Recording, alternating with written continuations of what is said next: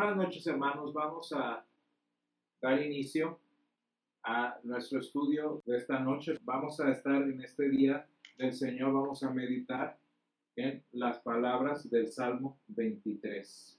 El Señor es mi pastor, nada me faltará. En lugares de delicados pastos me hará descansar, junto a aguas de reposo me pastoreará. Confortará mi alma, me guiará por sendas de justicia por amor de su nombre. Aunque ande en valle de sombra de muerte, no temeré mal alguno, porque tú estarás conmigo. Tu vara y tu callado me infundirán aliento. Aderezas mesa delante de mí, en presencia de mis angustiadores. Unges mi cabeza con aceite, mi copa está rebosando. Ciertamente el bien y la misericordia me seguirán todos los días de mi vida, y en la casa del Señor moraré por largos días. Amén. Vamos a orar. Gracias Señor te damos en esta noche porque nos concedes reunirnos Señor en torno a tu palabra para meditar en ella, para aprender, para crecer. Y gracias te damos Padre por este don que solo tú nos has concedido a nosotros. Gracias Señor te damos porque sabemos, porque reconocemos y porque descansamos en el hecho de que tú eres el pastor Señor que nos guía, el pastor que nos conforta, el Señor el Señor que pastorea nuestras vidas. Te damos gracias, Señor, por todo esto. Te pedimos que nuestro corazón aprenda lo que tú quieres enseñarnos con este salmo, Señor. Sé con nosotros, te lo pedimos en el nombre de Jesús. Amén. Hermanos, les, doy eh, la bienvenida una vez más a nuestros estudios que estamos teniendo sobre los salmos. Recuerden, es una serie de seis salmos que vamos a estar llevando. la semana pasada si buscan allí en, nuestra página van a encontrar el Salmo número uno, una meditación muy importante que tuvimos sobre este Salmo tan especial. Y el día de hoy, que es el segundo miércoles que estudiamos a propósito, vamos a leer el Salmo 23, el Salmo 23 y vamos a ver qué es lo que el Señor nos enseña a través del testimonio personal del rey David. Y va muy importante, hermanos, cómo eh, el rey David no está hablando de un pensamiento nada más que él aprendió, no está hablando de una creencia que él mantuvo nada más o de algo que le enseñaron. Muy importante aquí vemos que el rey David nos está compartiendo su experiencia personal. Y bueno, vamos a, vamos a comenzar entonces en el nombre del Señor. Y vean ustedes la primera palabra. Siempre en la escritura es muy importante ¿Cuál es el primer texto con el que iniciamos? ¿Cuál es la primera palabra con la que el salmista inicia? Y fíjense ustedes cómo aquí el, rey David inicia mencionando el nombre de nuestro Dios. Fíjense hermanos, muy importante porque nosotros debemos entender y debemos saber a quién es de quién nos referimos. ¿Cuál es el Señor al que seguimos? Y sobre el cual es el que hablamos. No es un Dios desconocido, no es un Dios que, del que no hemos escuchado, es un Dios al que conocemos. Y precisamente por esto el Salmo 23 desde el versículo 1 es un pasaje que nos habla de la experiencia de un cristiano, de la experiencia de un creyente. ¿Y de quién estoy hablando? Del Señor a quien conozco, a quien conozco de manera personal, el que es mi pastor. Entonces dice la primera línea, el Señor es mi pastor. Hermanos, cuando nosotros nos ponemos a pensar en el pasaje y en lo que enseña este texto, es muy importante que rescatemos esa idea. ¿Por qué el rey David menciona la palabra pastor? ¿Por qué el Señor rescata ese pensamiento de la propia experiencia del rey David? Y la respuesta, hermanos, es que precisamente el pastor era una de las figuras sociales más bajas en el pueblo de Israel. Era de hecho la profesión que una persona en necesidad llevaría. De hecho, en las familias que tenían problemas económicos, el hijo menor, el hijo, digamos, el menos importante, el que menos podía aportar a la casa, en este caso era el que se dedicaba como pastor. Y precisamente y de manera muy curiosa, el propio rey David fue un pastor de ovejas. Y muy importante, hermanos, vemos aquí una conjunción de muchos principios, porque David, en primer lugar, no se avergüenza de dónde lo encontró el Señor. David no se avergüenza, David no se olvida de que él fue un pastor y que de siendo pastor, el Señor lo llamó. Dice, y no nada más eso, no nada más habla de sus orígenes, sino que también dice que el Dios del universo, el Dios a quien alababan, el Dios que había vencido a los egipcios, el Dios que era el gran Dios eh, todopoderoso de Israel, también es un pastor. Y hermanos, vean la cercanía que tiene el Señor con los últimos, con los débiles, con los que no tienen una oportunidad, por así decirlo, delante del mundo. Y dice, el Dios del universo, el gran Señor, es mi pastor. Y esta es una palabra muy importante, hermanos, porque nos habla de la cercanía que nuestro Dios de salvación, el Dios de quien está hablando aquí el rey David, es nuestro pastor. El Señor es nuestro pastor.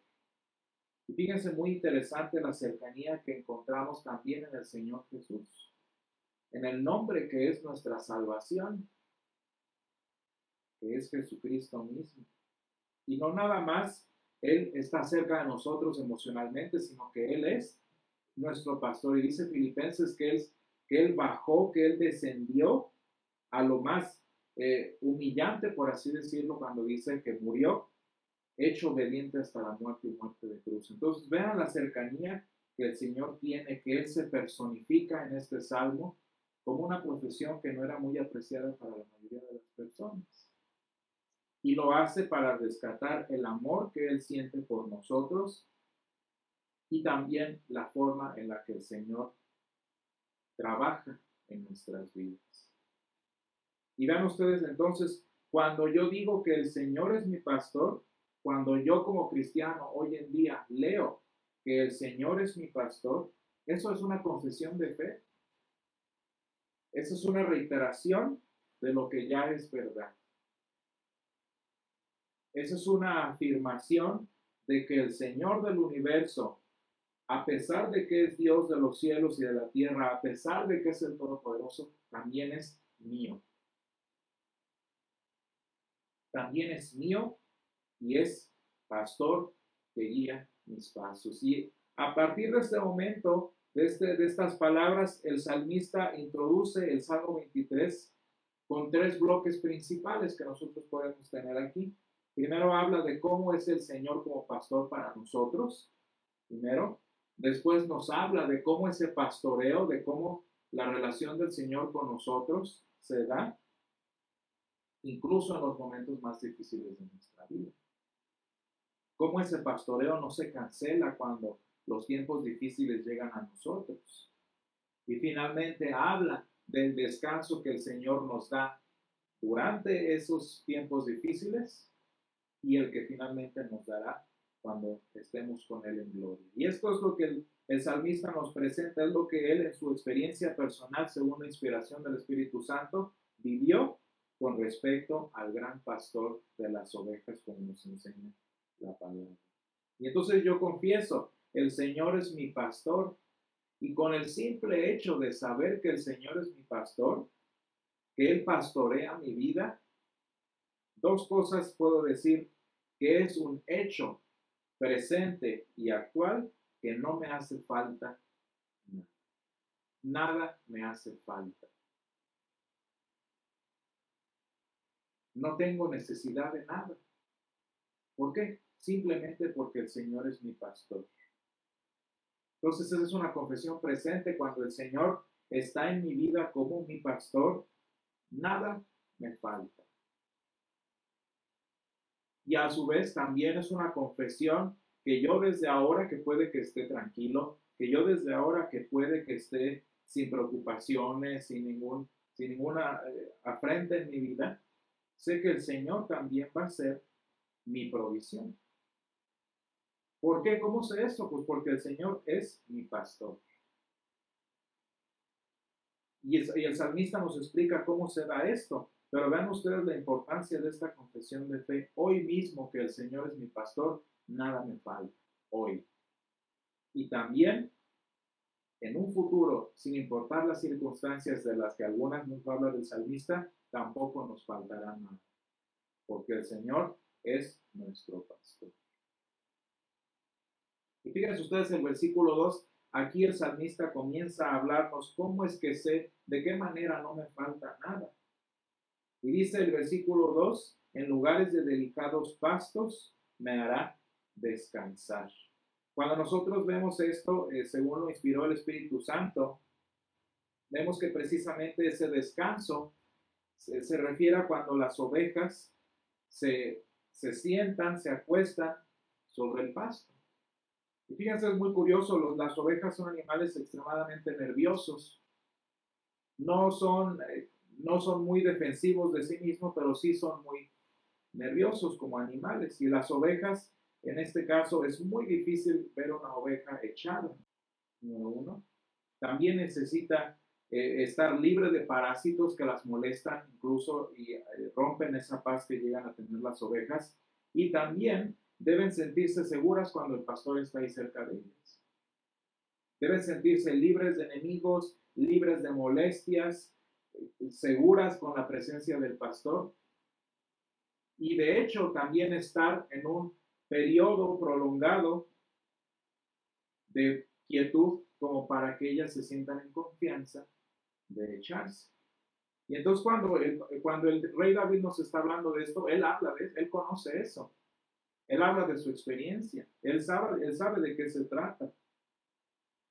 Dice, en lugares delicados pastos me hará descansar. Muy seguramente el rey David sabía lo difícil que era que una oveja se echara. Y dice, incluso cuando es difícil que una oveja se eche en el pasto, yo con mi pastor, como una oveja, puedo tener la tranquilidad, la seguridad de echarme en esos delicados pastos. Y cuando pensamos nosotros en la delicadeza de estos pasos, eh, pónganse a pensar cómo una oveja no es posible que encuentre para sí misma el alimento que necesita. No es posible ni siquiera que lo vaya a buscar y algunas veces cuando lo encuentra, las ovejas comen y comen y comen y no, y no se dan cuenta de lo que sucede a su alrededor. Y muchas veces eso pasa en nuestra vida cristiana.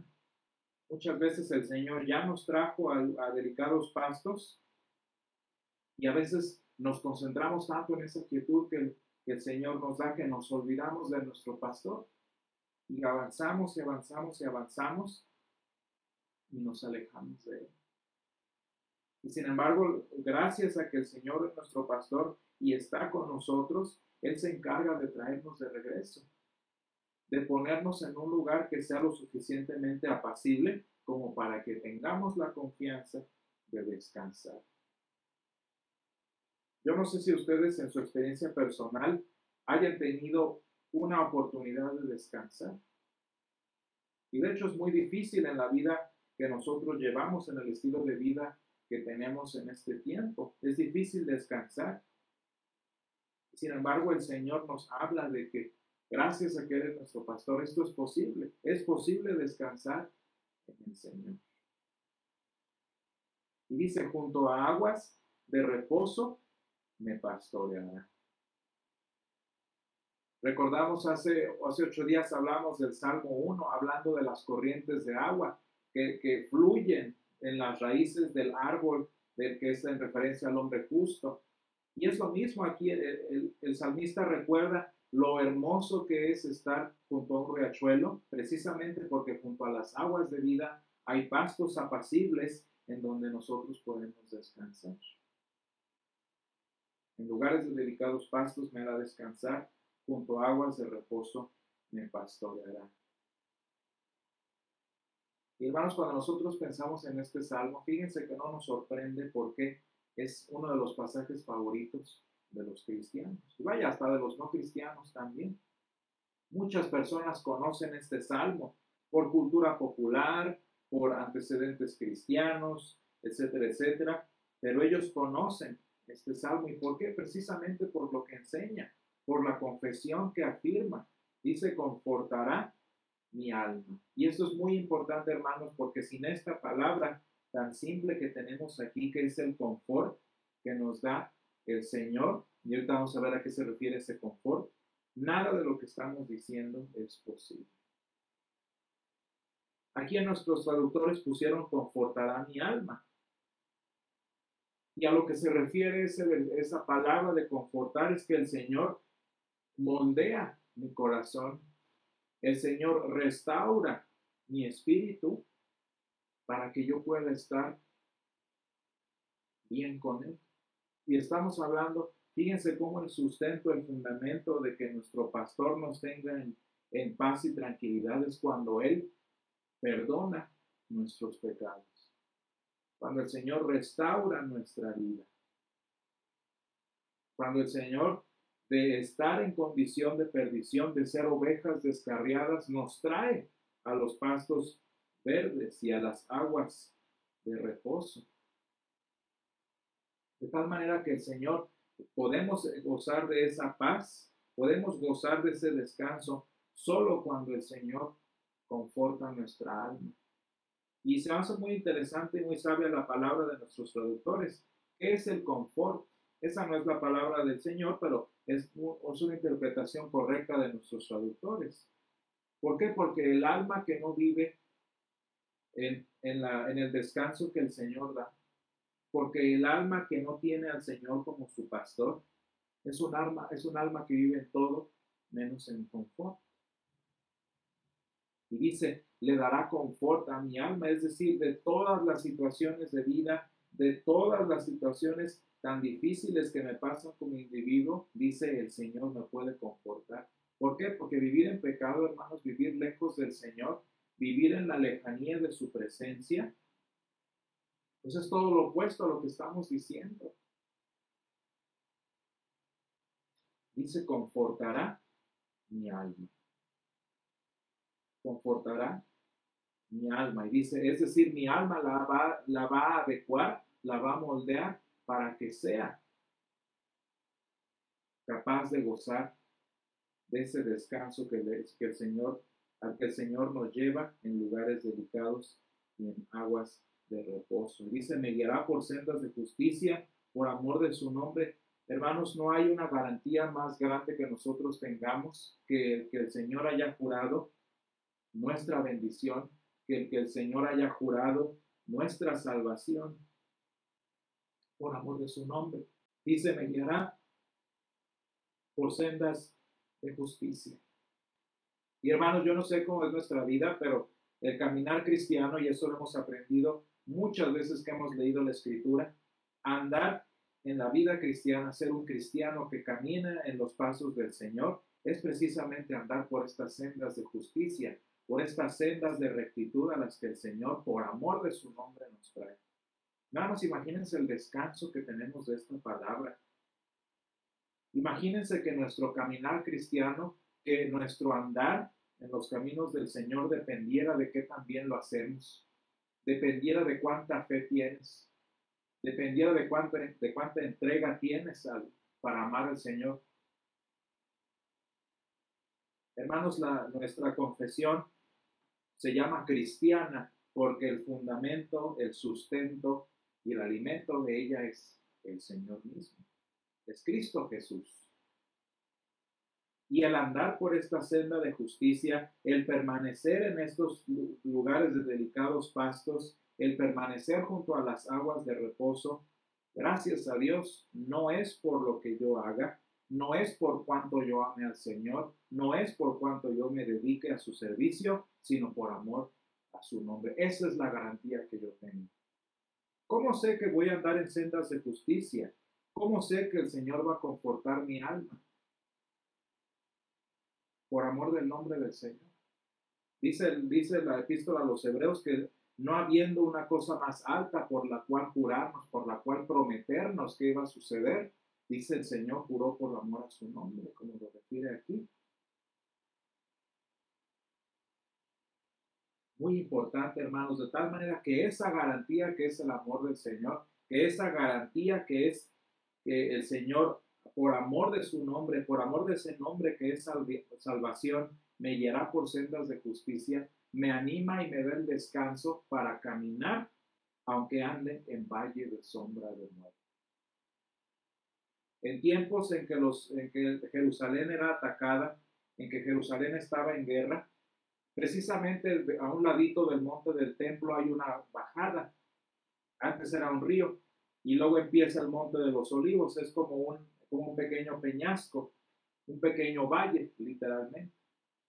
Y cuando era tiempos de guerra o de persecución en, Jerusalén, y hoy en día lo utilizan todavía, en aquel tiempo ahí echaban a los muertos, ahí echaban el desperdicio. Como obviamente era muy molesto tenerlo en la ciudad, allí se echaba provisionalmente, provisionalmente a los muertos. Hoy en día echan la basura en ese, en ese lugar en particular.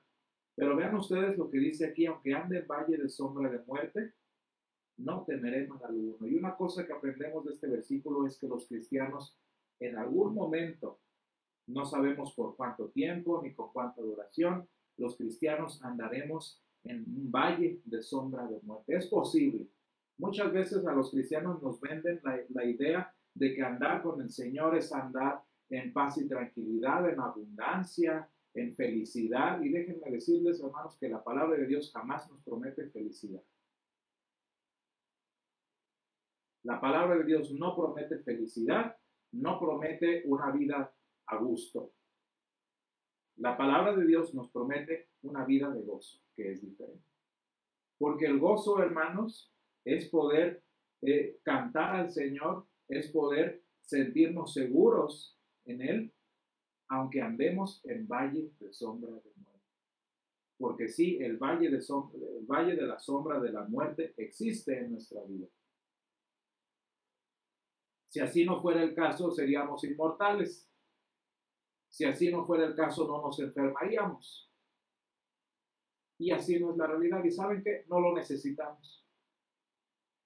Si yo necesito una vida perfecta, si yo necesito una vida abundante, si yo necesito una vida feliz para creer en Dios, pues ¿para qué necesito a Dios? Con tener dinero se soluciona eso. Y no, hermanos, la palabra del Señor nos promete gozo, porque incluso cuando andemos, como aquí nos dice el rey David, él está afirmando que andaremos en valle de sombra de muerte. Dice, aunque andemos en el valle de sombra de muerte, no temeré mal alguno.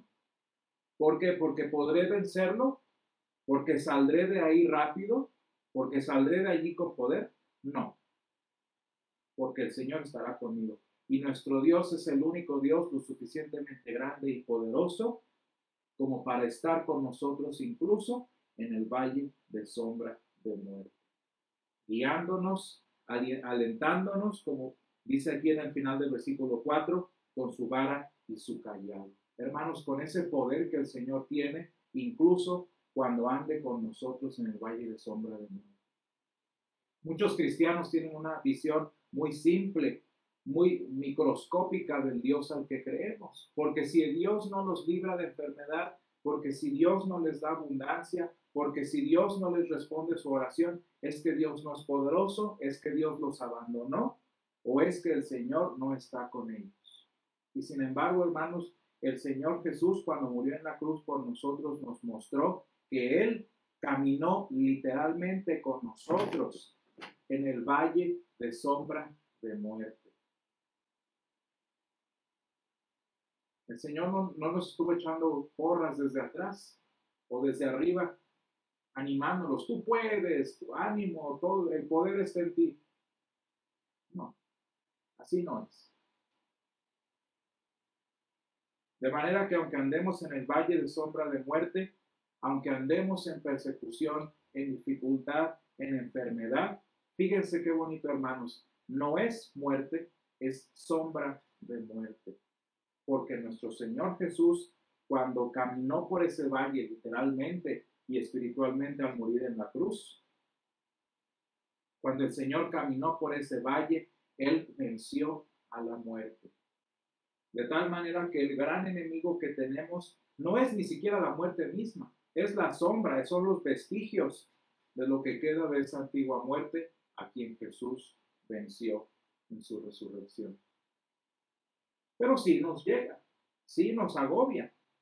Pero gracias sean dadas a Dios que en esos momentos difíciles en esos tiempos de persecución tengo un Salmo 23 al cual recurrir, al cual, al cual confesar cuando mis fuerzas me abandonen, cuando mis fortalezas me dejen, cuando mi abundancia me abandone, cuando mi salud ya no esté, cuando la sombra de muerte esté acechándome, yo tengo un pastor gracias al cual nada me falta.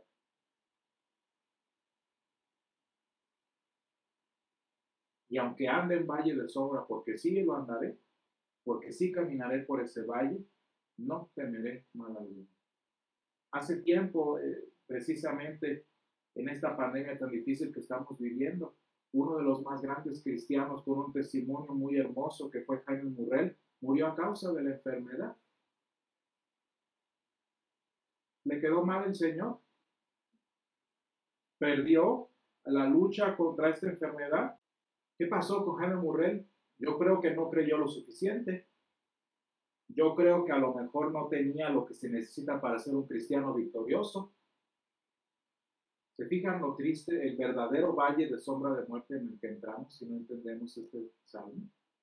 Y hermanos, yo estoy seguro que en el nombre del Señor, aunque Jaime Murrell eh, sufrió los, los embates de esta enfermedad como yo mismo lo hice, aunque estuvo verdaderamente frente de la muerte, hermanos, Jaime Murrell se levantó luego, en las puertas del Hades cuando se presentó delante del Señor. ¿Y qué problema? El Señor que caminó con Jaime Murrell en este tiempo de sombra de muerte, lo recibió con gloria en su presencia. Jaime Murrell conoció a su pastor. ¿Qué problema? Y eso es lo peor que nos puede pasar. Y si eso que es lo peor que nos puede pasar no nos lleva a otro lado más que a la misma presencia de nuestro pastor, pues con razón dice el versículo 5, aderezas mesa delante de mí en presencia de mis angustiadores. Y aunque las cosas me, digan, el Señor te abandonó, aunque las cosas me digan, el Señor te dejó, fíjense cómo el Señor reafirma nuestra elección, cómo el Señor reafirma su posesión sobre nosotros, ungiendo nuestra cabeza con aceite y haciendo que incluso en estas situaciones difíciles, difíciles nuestra copa esté rebosando. De manera, hermanos, que como el salmista dice aquí en este pasaje, como el Espíritu Santo le enseñó, ciertamente, no nada más es a lo mejor, sino de verdad, 100% cierto y seguro, el bien y la misericordia nos seguirán todos los días de mi vida. La salud nos va a dejar, el dinero nos va a dejar, la abundancia nos puede dejar, la fuerza nos pueden dejar, pero el bien del Señor y su misericordia nos seguirán todos los días de su vida, en valle o en monte, en Sión o en el valle de sombra de muerte.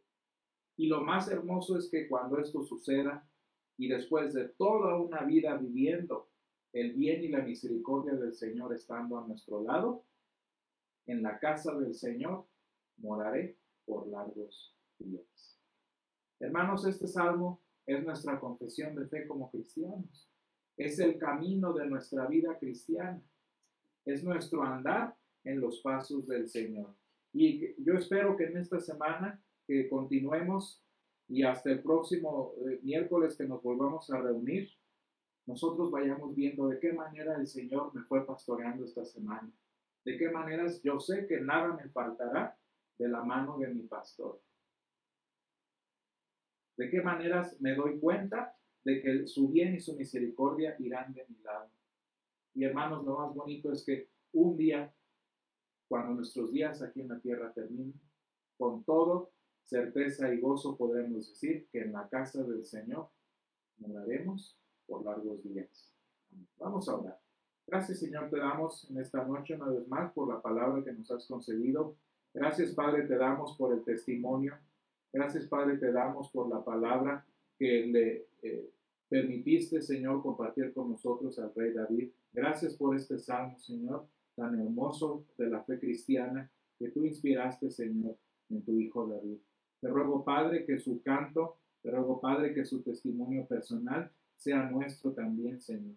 Padre, sé con nosotros, pastoreanos en nuestra vida diaria, Acompaña y camina con nosotros, Señor, en los días de sombra de muerte, Señor, para que nosotros, Señor, con todo gozo podamos vivir en la vida eterna contigo, en tu casa y morar por las dos días.